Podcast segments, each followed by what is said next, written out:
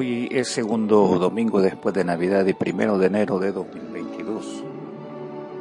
La lectura es del Santo Evangelio según San Mateo 2. Jesús nació en Belén, un pueblo de la región de Judea, en el tiempo en que Herodes era rey del país. Llegaron por entonces a Jerusalén unos sabios de Oriente que se dedicaban al estudio de las estrellas y preguntaron dónde está el rey de los judíos que ha nacido pues vimos salir su estrella y hemos venido a adorarlo. El rey Herodes se inquietó mucho al oír esto, y lo mismo les pasó a todos los habitantes de Jerusalén. Mandó el rey a llamar a todos los jefes de los sacerdotes y a los maestros de la ley, y les preguntó dónde había de nacer el Mesías. Ellos le dijeron en Belén de Judea, porque así lo escribió el profeta. En cuanto a ti, Belén de la tierra de Judá, no eres la más pequeña entre las principales ciudades de esta tierra, porque de ti saldrá un gobernante que llegará a mi pueblo Israel. Entonces Herodes llamó en secreto a los sabios y se informó por ellos del tiempo exacto en que había aparecido la estrella.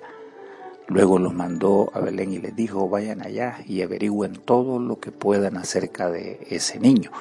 Y cuando lo encuentren, avísenme para que yo también vaya a rendirle homenaje. Con estas indicaciones del rey, los sabios se fueron y la estrella que habían visto salir iba delante de ellos hasta que por fin se detuvo sobre el lugar donde estaba el niño. Cuando los sabios vieron la estrella se alegraron mucho. Luego entraron en la casa y vieron al niño con María, su madre, y arrodillándose le rindieron homenaje. Abrieron sus cofres y le ofrecieron oro, incienso y mirra. Después, advertidos en sueños de que no debían volver a donde estaba Herodes, regresaron a su tierra por otro camino. Esta es la palabra del Señor.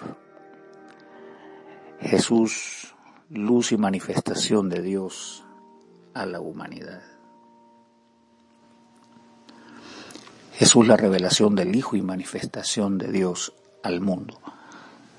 Este domingo, en el marco de las celebraciones cristianas, anticipamos la solemnidad de la Epifanía del Señor. En este pasaje Dios muestra una vez más la fuerza y la vida en su accionar. Se inserta la idea de la aparición de Jesús, su manifestación real al mundo, así como la adoración al Dios encarnado por parte de los personajes que llegan de Persia, llamados magos de Oriente. La tradición habla de tres hombres de ciencia, quizás porque Mateo hace mención a los dones preciados del incienso, oro y mirra. Aunque esto no define racionalmente la cantidad concreta, en antiguos escritos sobre comentario a Mateo, Juan Crisóstomo menciona que eran 14 los personajes que arribaron en comitiva a rendirle honores al rey nacido, cosa que pudo desatar el terror e inestabilidad emocional del gobierno de Herodes. Tampoco esto es verificable, aunque la importancia del relato en que llegaron en una misión especial, como lo dice Juan Calvino, y lo expone así. Dios trajo a los sabios magos desde Caldea hasta la región de Judea con el fin que adoraran a Cristo en el establo, sin privilegio de monarca, y con los cuidados mínimos, aunque vienen resueltos a rendirle los honores, dignidad, vestimentas y ornamentos de la realeza. Con ello añadía signos externos para que nuestra fe fuese revestida con las manifestaciones que evidenciaran su majestad divina.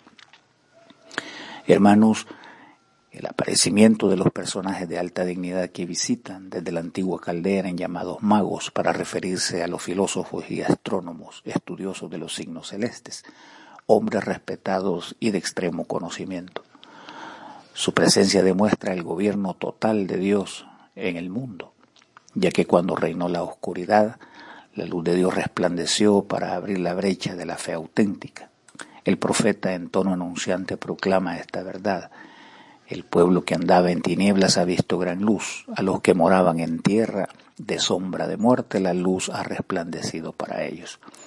Mientras prevaleció la densidad de la violencia institucionalizada de ese imperio cuyo mayor baluarte era el uso de la fuerza, la desesperanza y humillación del hombre, en esta realidad se va aclarando la intención redentora de Dios para la humanidad.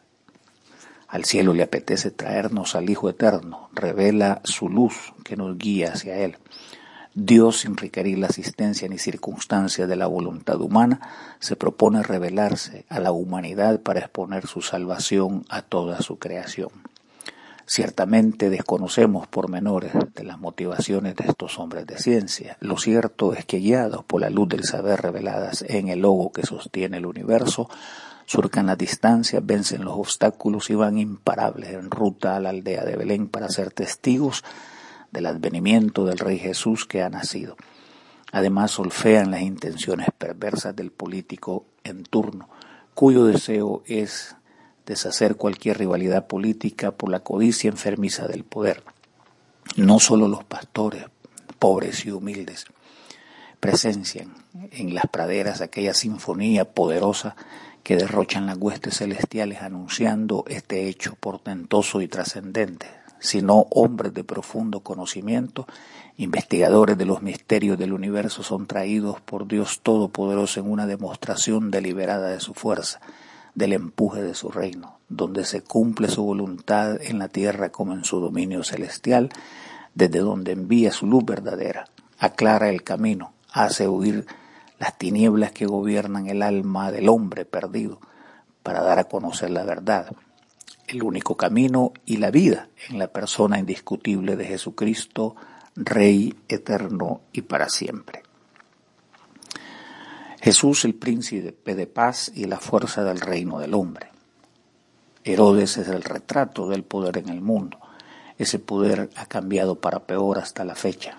Gobernantes y gobiernos, legisladores, magistrados y funcionarios en cualquier parte se adhieren fácilmente al Dios del dinero y el poder. Se olvidan del pobre y de la justicia. Las palabras del apóstol contrastan con esos antivalores del Dios de este siglo y señalan las garantías expresas del reino de Dios. Porque la de todos los males es el amor al dinero, el cual codiciando algunos se extraviaron de la fe y fueron traspasados de muchos dolores. Mas tú, hombre de Dios, huye de estas cosas y sigue la justicia, la piedad, la fe, el amor, la paciencia, la mansedumbre. Este rey estaba contra todo principio sus ideas homicidas y malintencionadas contagian a los mismos intérpretes de las escrituras, quienes sabiendo el lugar donde el rey Mesías nacería, no dudan en rendir cuentas con precisión a lo dicho por los profetas y poniéndose del lado del rey agresor. El monarca, a la manera de los políticos del siglo presente, recurren al engaño, la lisonja, las promesas vacías e incapaces de cumplir su grado de manipulación pretende obtener información de inteligencia para correr a derramar sangre inocente a todo el que presuma obtener el poder político y así liberarse de futuras rebeliones. Es bastante obvia la utilidad política del uso de la fe y la religión como instrumento manipulador de las masas. Sin embargo, en una demostración clara del poder de Dios, el malévolo rey queda burlado porque al cielo le resulta igual que los hombres de poder en la tierra no le permitan el paso, que construyan cortinas de acero para oprimir a los desdichados. El poder del cielo está por sobre las leyes injustas que aplastan y criminalizan al hombre que grita por justicia. Nada detendrá al rey y su poderoso reino para dar testimonio de su inmenso poderío sobre cualquier potestad del mundo. Hermanos, hay claridad entonces que cuando los valores del reino de Cristo prevalecen y salen al paso los hechos horrorosos del hombre, la sociedad tiene posibilidad de vivir. Podemos alcanzar la deseada paz y la seguridad que necesitamos todos por igual, que la demagogia con acciones oscuras no puede ofrecer. Jesús prometió, la paz os dejo, mi paz os doy. Yo no os la doy como el mundo la da no se turbe vuestro corazón ni tenga miedo. La revelación del cielo impresionante, majestuosa, inolvidable con su mensaje decía, gloria a Dios en las alturas y en la tierra paz, buena voluntad para con los hombres. El hombre tan incapaz, Dios tan efectivo, su acto de humildad tan poderoso que exalta para siempre la manifestación del glorioso y eterno Rey. La vigencia de su gobierno es tal que tanto en el cielo como en la tierra reconocemos y proclamamos su indiscutible señorío. La antesala profética hacía una portentosa declaración, porque un hijo nos es nacido, un hijo nos ha sido dado, y la soberanía reposará sobre sus hombros, y se llamará su nombre admirable consejero, Dios poderoso, Padre eterno y príncipe de paz. Jesús es manifestación del poder de su luz y adoración de los hombres. El profeta de su anuncio eh, al mundo dice, levántate y resplandece que tu luz ha llegado. Las naciones vendrán a tu luz, los reyes vendrán al resplandor de tu amanecer. Te traerán los tesoros de los países del mar. Te verás cubierta de caravanas de camellos. ¿Quiénes son estos que vuelan como nubes? Ellos traerán de lejos a tus hijos los reyes se rendirán a ti. Esta luz del Señor es un presagio real para iluminar a cada individuo y en toda generación, a letrados o de baja escolaridad, poderosos y humildes, pobres y acomodados, morales como pecadores, salvos como impenitentes, religiosos como carentes de fe. A todos los venidos al mundo nos pide levantar nuestra mirada y la desbordante luz manifiesta para redención eterna de nuestras almas. Esta luz concreta de Jesús, el Cristo, manifestación plena de Dios, revelación verdadera del cielo, iluminador del camino que conduce por la senda eterna de salvación. Y hoy más que nunca debemos oír ese llamado del profeta. Mirad a mí y sed salvos todos los términos de la tierra, porque yo soy Dios y no hay más por mí mismo hice juramento, de mi boca salió palabra en, justicia, y no será revocada, que a mí se doblará toda rodilla y jurará toda lengua. Este mismo Cristo proclamado eh, esa verdad eterna enseñó en su Evangelio. Yo soy la luz del mundo, el que me sigue no andará en tinieblas, sino que tendrá la luz de la vida mediante su señal iluminadora manifestaba la vida en Cristo, develaba a los hombres su buena voluntad, el misterioso escenario vedado al incrédulo y carente de fe. En Cristo era posible ver la hermosura de su salvación. Esa manifestación o epifanía resultó una clara acción de Dios para todo aquel que en él crea, que no se pierda sino obtenga la vida eterna.